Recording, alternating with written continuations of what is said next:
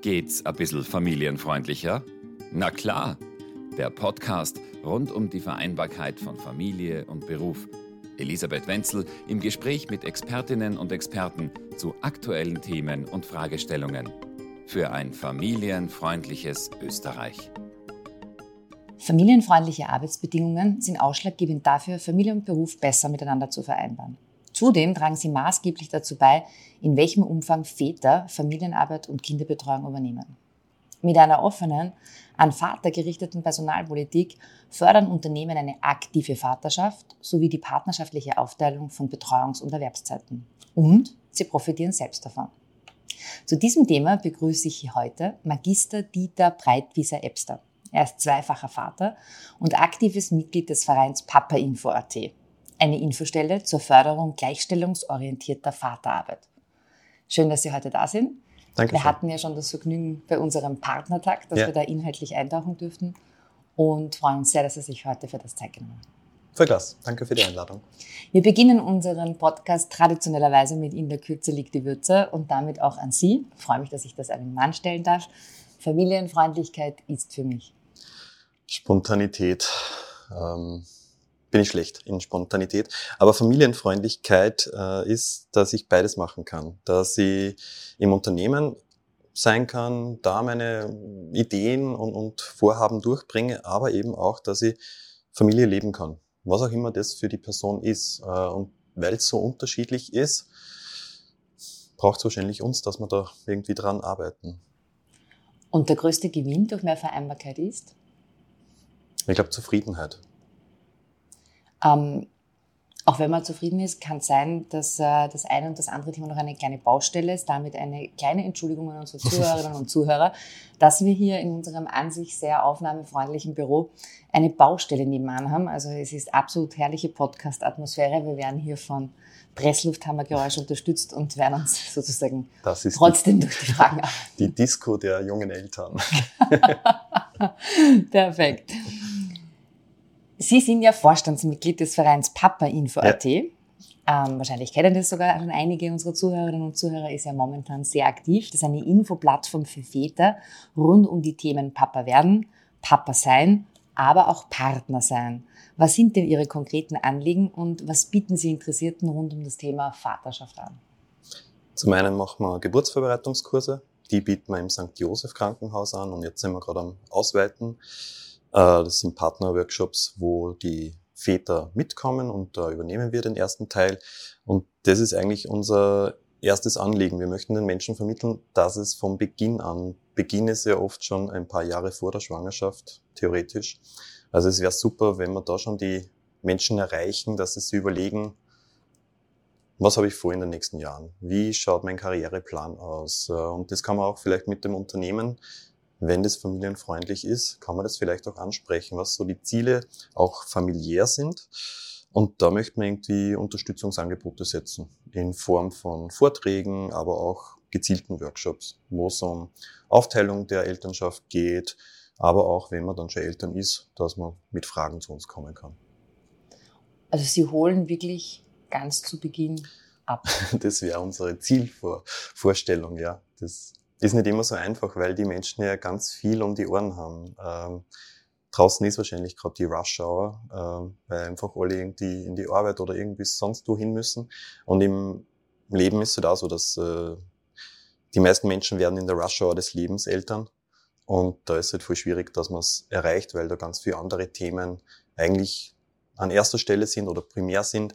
Und dann auf einmal kommt der Baby daher und sie sind irgendwie ein bisschen überfordert oder wissen oft nicht, wie man da tut. Und die Gefahr ist, dass man einfach so weiter tut wie, wie bis jetzt. Und wenn dann eben das dazukommt mit der Familien und Arbeit und sonstige Tätigkeiten, dann ist das einfach voll viel. Und da möchten wir halt irgendwie vorher schon ansetzen und, und sonst halt einfach währenddessen, dass wir sagen, hey Leute, boah, überlegt euch das einmal, schaut euch das einmal an, wie das gehen kann. Und da muss man wahrscheinlich alle, die da irgendwie beteiligt sind, ins Boot holen.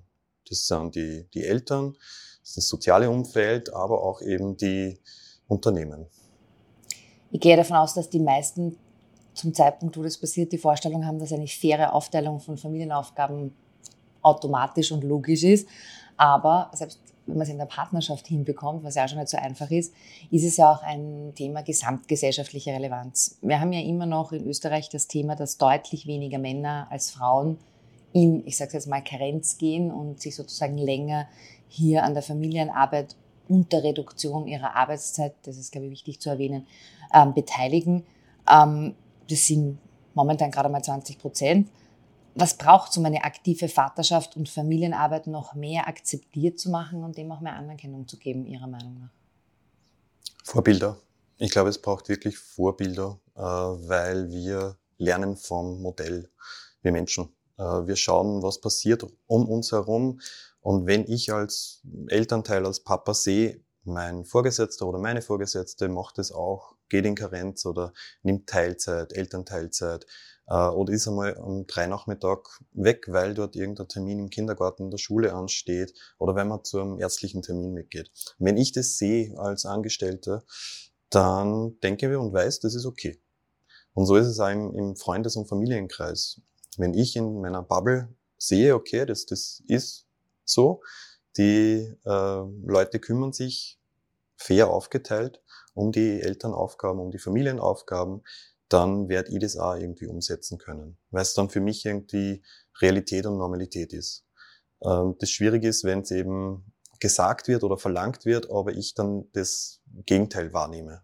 Das ist, also wenn mir quasi mitgeteilt wird, es wäre so super, wenn mehr Väter in Karenz gehen, aber wenn ich das nicht wahrnehme, dann denke ich mir, wieso soll ich das machen? Das schaut ja nicht aus, wie wenn das möglich ist. Und darum braucht es da einfach noch viel mehr Leute, noch immer, also nach 30 Jahren, wo das möglich ist, dass Männer in Väterkarenz gehen, äh, braucht es einfach noch immer viel mehr gesellschaftliche Akzeptanz. Also da gibt es Studien aus Deutschland, die besagen, dass äh, 60, 70 Prozent der Bevölkerung, der Gesellschaft erwarten von den Männern, dass sie sich mehr einbringen. Es wird aber nicht gelebt. also da ist eine ganz eine große Diskrepanz. Ähm, oder eben, dass äh, 50 Prozent der werdenden Väter eigentlich total gerne mehr Familienarbeit wahrnehmen möchten, dass sie mehr dabei sein möchten, dass sie ihre Kinder aufwachsen sehen wollen. Das ist meistens vor der Geburt eines Kindes. Und dann ist es aber weg. Und da brauchen wir die Leute und müssen ihnen zeigen, hey, das ist möglich. Sie haben es jetzt schon mehrmals so schön erwähnt, dass ich mir erlaube, ähm, an diesem Punkt hinzuweisen, dass wir uns ja kennengelernt haben rund um unsere Väter Initiative, wo wir eben Unternehmen für Väter und Unternehmen für Familien richtig Role Models vor den Vorhang holen und eben auch versuchen, aus unserer Community der familienfreundlichen Arbeitgeber nochmal speziell solche, die Väter unterstützen, ähm, hervorzuheben. Ähm, wir müssen zugeben, auch das war nicht so einfach, hier ganz viele zu finden. Also da gibt es noch ein bisschen was zu tun. Und äh, von dem her glaube ich, dass wir da noch alle gemeinsam ein großes Anliegen haben, das mehr zu unterstützen. Ein weiteres Argument, glaube ich, dass das ja immer mehr gemacht werden sollte, ist ja, dass jemand, der sich um Kinder und Haushalt oder Familienarbeit und Haushalt kümmert, auch Fähigkeiten erwirbt. Man hört das jetzt immer öfter, diese Kompetenzen, die es da auch fürs Berufsleben gibt und die man auch hoffentlich einsetzt in Zeiten von Arbeitskräftemangel. Was sind denn für Sie so die speziellen Skills, die man in so einer, wie war das, Baustelle ähm, erwirbt und, und wie zahlt sich das für die Unternehmen aus, auf eine im unserem Fall speziell väterorientierte Personalpolitik zu setzen? Ich glaube, wenn jemand zu Hause auf einer Hand das Baby hat und mit der zweiten Hand die Waschmaschine einschaltet, äh, sich überlegen muss, was man heute vielleicht nur machen, ob man rausgeht, ob man welch, welches, welche Kleidung man anzieht, wenn man rausschaut und sieht, okay, es fängt jetzt zu schneien an. Wenn man sich diese Sachen irgendwie überlegt, dann erwirbt man Kompetenz wie Managementfähigkeiten. Überblick behalten. Aber man lernt auch ganz viel über sich selbst und das ist es wahrscheinlich das Ausschlaggebende, dass ich meine eigenen Grenzen wahrnehme und vielleicht ein bisschen näher erfahre, was tut mir gut, wo ist für mich eine Grenze, weil das ja, wir reden, also es ist im Berufsalltag auch total wichtig. Wann weiß ich, dass ich überfordert bin? Woran merke ich das? Äh, Burnout wird zu, zunehmend zu einer Volkskrankheit und da wäre es wirklich ganz toll, wenn sie die Leute einfach besser spüren. Und ich denke und bin davon überzeugt, dass man das, wenn man sich intensiv und bewusst mit der Familienarbeit auseinandersetzt, dass man diese Dinge mitkriegt einmal und vielleicht sogar lernen kann. Ähm, es wird oft irgendwie so angeführt, okay, Karenz ist oft möglich, wenn man im Büro sitzt oder wenn man irgendwie geregelte Dienstzeiten hat, dann kann ich auch mal irgendwie Gleitzeit haben oder kann früher heimgehen. Aber wie ist das in den kleinen Unternehmen? Wie ist das in den Handwerksbetrieben? Wie ist das, wenn ich an Maschinen arbeite oder in der Fabrik stehe? Ja, es ist schwierig, keine Frage, aber ich glaube, dass die trotzdem davon profitieren. Also, dass sie durchaus profitieren, weil sie einfach Sachen wie Frustrationstoleranz erlernen. Weil sie äh, auch nur mit dieses, bin ich mit dem zufrieden, wie es gerade ist? Mag ich irgendwas ändern? Und wie löse ich Konflikte? Also kleine Kinder, so lieb man sie hat, aber man hat sie vielleicht nicht immer gern, äh, dass sie bringen einen mitunter an, an Grenzen, die man vorher nicht gekannt hat.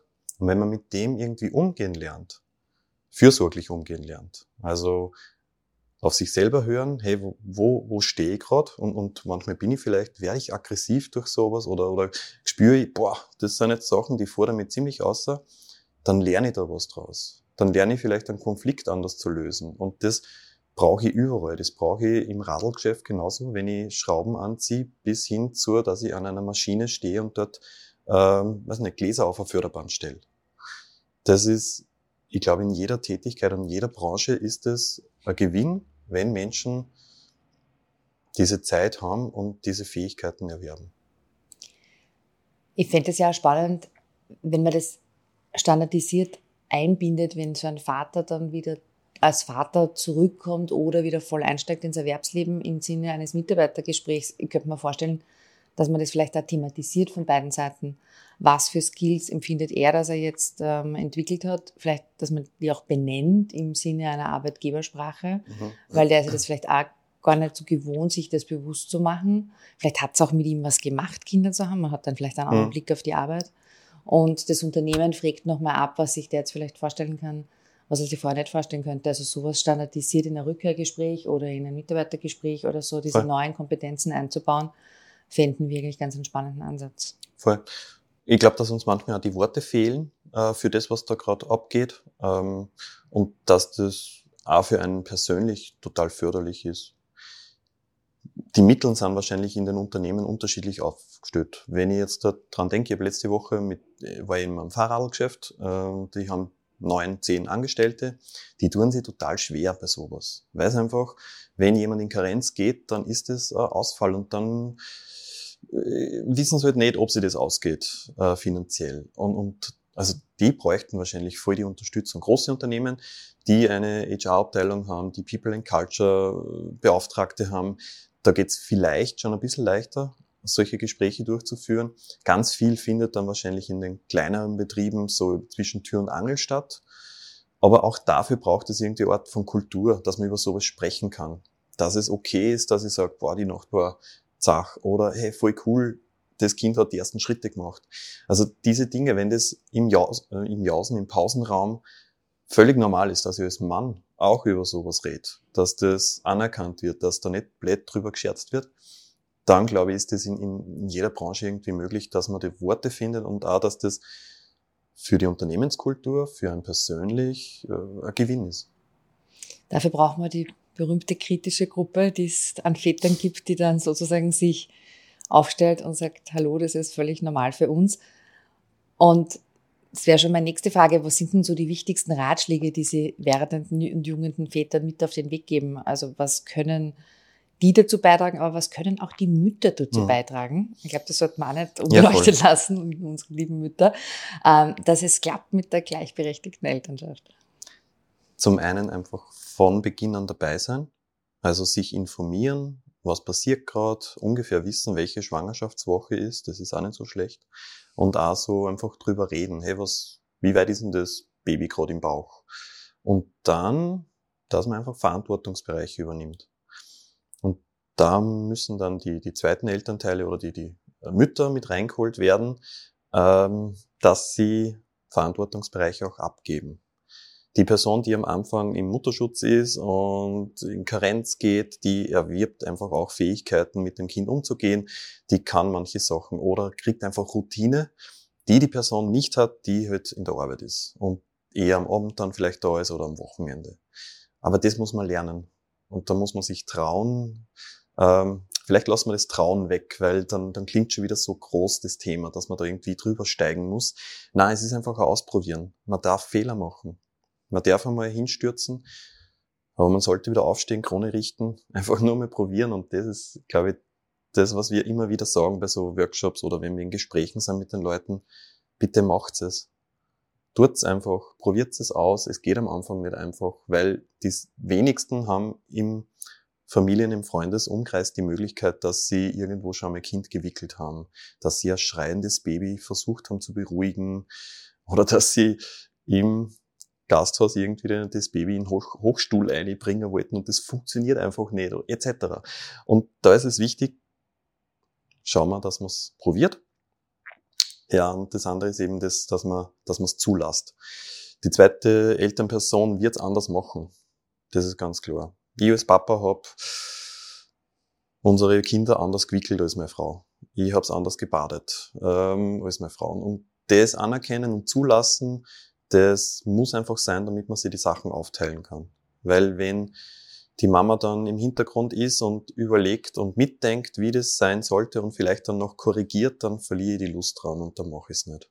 Und dann bin ich halt schnell bei der Argumentation, ich kann das nicht. Wenn ich das oft nur gesagt kriege, dann glaube ich es und, und dann werde ich es nicht machen. Drum irgendwie der, der Gegenansatz, ausprobieren, zulassen äh, und tun. Und, das darf man nicht vergessen, ich bin vorhin äh, im Radl, ich bin mit dem Radl hergefahren und vor mir ist eine, eine relativ kleine Frau auf einem riesigen Radl gefahren. Und ich habe mir gedacht, das ist doch viel zu groß und, und viel zu schwierig für dich. Und, und trauen aber sowas nicht sagen. Weil dann, dann heißt es auf der einen Seite, das ist Mansplaining oder irgendwie die Menschen fühlen sich da irgendwie ertappt oder, oder gängen in, in Konfrontation und so ähnlich ist in der Familienarbeit, dass ganz viel glauben, das ist, sie müssen das von Anfang an können. Ist ein Blödsinn. Man kann das nicht und man muss das irgendwie lernen und man darf auch vielleicht mal Ratschläge annehmen. Dass man einfach mal auf Sachen hört und, und wenn jemand was sagt, irgendwie kann man entscheiden, ob das jetzt gut gemeint ist oder ein Blödsinn. Weil ja, die, die Sprüche an der Kasse, wenn mein Kind sich am Boden wälzt, irgendwie, die, die kann man sich sparen. Vielleicht extra, also man könnte sagen, uns ist es auch so gegangen. Das ist völlig normal. Aber dann bitte. dann nichts mehr. Ich äh, bin hängen geblieben beim fast perfekten Schlusswort. Ausprobieren, zulassen, tun. Das fände ich einen, eine wunderschöne Zusammenfassung unseres Gesprächs. Ähm, wir schließen aber hier auch immer mit in der Kürze liegt die Würze. Und ja, Vereinbarkeit hier ist herausfordernd, weil? Ja, weil man es machen muss. Und äh, weil das Kind manchmal an der Kasse liegt. Ja. Ähm, Familie und Beruf in 30 Jahren. Was haben Sie da für eine Vision? Ja, dass es dann normal ist. Dass wir irgendwie äh, reingehen als Papa Info oder als äh, Familie- und Berufsmanagement GmbH, dass man da irgendwie reingeht und dass es völlig okay ist, dass man sich da Ratschläge hält, dass man miteinander sich austauscht und dass man tut gemeinsam. Ähm, dass man sehr pathetisch ausgedrückt dadurch sogar irgendwie einen positiven Beitrag auf die Gesellschaft leistet, weil die Menschen fürsorglicher miteinander umgehen, weil sie liebevoller sind, weil sie vielleicht einmal nachfragen, weil sie Fehler machen dürfen und weil sie es tun. Ausprobieren zu lassen, tun. Vielen herzlichen Dank, Magister Dieter Breitwieser-Ebster. Es ist uns eine Freude und ich glaube, wir werden noch das ein oder andere Anliegen gemeinsam weiterverfolgen. Dankeschön. Traditionell, nein, noch nicht traditionellerweise gibt es inzwischen das Takeout. Was ich noch sagen wollte. Gebt uns Geld zum Arbeiten. okay, diesen Aufruf nehmen wir auch mit. Papainfo.at ähm, kann noch gut Unterstützung brauchen. Ja. Wir sagen nochmal Danke und wünschen Ihnen weiterhin viel Erfolg. Dankeschön. Vielen Dank fürs Zuhören. Bei Fragen, Feedback oder Themenwünschen können Sie uns gerne unter www.unternehmen-für-familien.at slash podcast kontaktieren.